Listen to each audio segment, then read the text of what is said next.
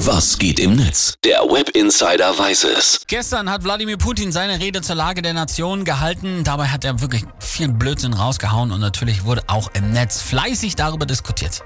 Ja, und wen wundert's? Natürlich kommt Putin da nicht gut weg. Erik schreibt zum Beispiel.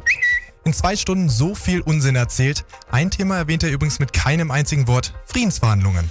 Er labert auch wirklich so viel Dreck, man kann es nicht anders sagen. Ja, ja auch äh, Jenox ging die Rede sichtlich auf den Sack. Das Schlimmste ist, wenn er dabei manchmal auch noch schmunzelt und man ihn allein deshalb eine aufs Maul hauen, möchte.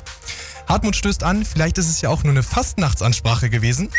Schön, dass wir uns nicht nur hier beim Karneval über ihn lustig machen, sondern er sich selbst auch auf die Schippe nimmt.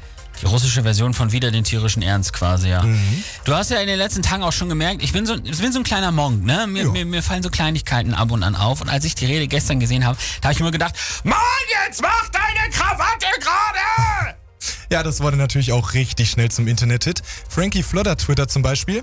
Was mir von der Rede hängen geblieben ist, ähm, bla bla bla, Krawatte sitzt schief, bla bla bla, Krawatte sitzt schon wieder schief? Ja, Und Steffen schreibt, äh, bei Putin sitzt die Krawatte schief, der erste Zuhörer kämpft mit den Augenlidern, läuft. Das war auch geil, ne? Die sind während der Rede alle eingepennt. Und damit nicht die, die in den letzten rein, nö, nö, sondern die Hauptatomhetzer ganz vorne, Lavrov und Medvedev, sind eingepennt. Ja, der Daniela hat dazu einen guten Punkt.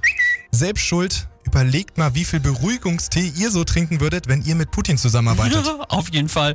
Aber nicht nur Putin, sondern ja auch Joe Biden hat gestern eine Rede gehalten.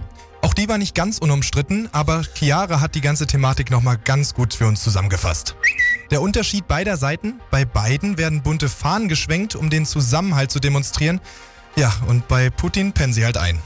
Ja, so oder so war aber bei beiden Reden eins klar. Es wird keine Kür mit einem technischen Firlefanz.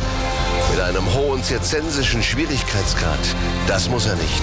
Er muss sie nur wirken lassen, strahlen lassen.